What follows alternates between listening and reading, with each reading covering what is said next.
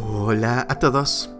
19 de marzo y gracias a nuestro devocional Alimento para el Alma, hoy podrán escuchar Dios aprieta, pero no ahorca.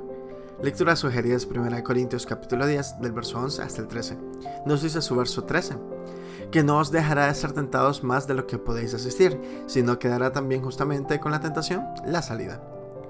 Corrie ten escritora activista neerlandesa y cristiana, conocida por dar refugio a personas perseguidas por el régimen nazi, dijo, no te preocupes por lo que no entiendes de la Biblia, preocúpate por aquello que entiendes y no aplicas en tu vida.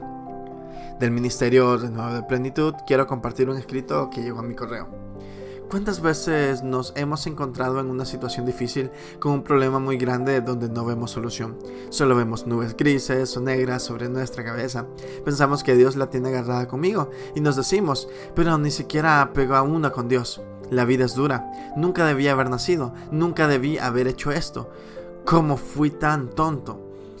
Y pare usted de contar las conversaciones y juicios que tenemos de nosotros en el mundo que nos rodea. Me hace pensar en la vida de José el Soñador, todo lo que le tocó vivir antes de llegar a ser el gobernador de Egipto. Él pudo haber tenido esa clase de conversaciones, pero lo que aprendemos de José es su actitud ante la adversidad.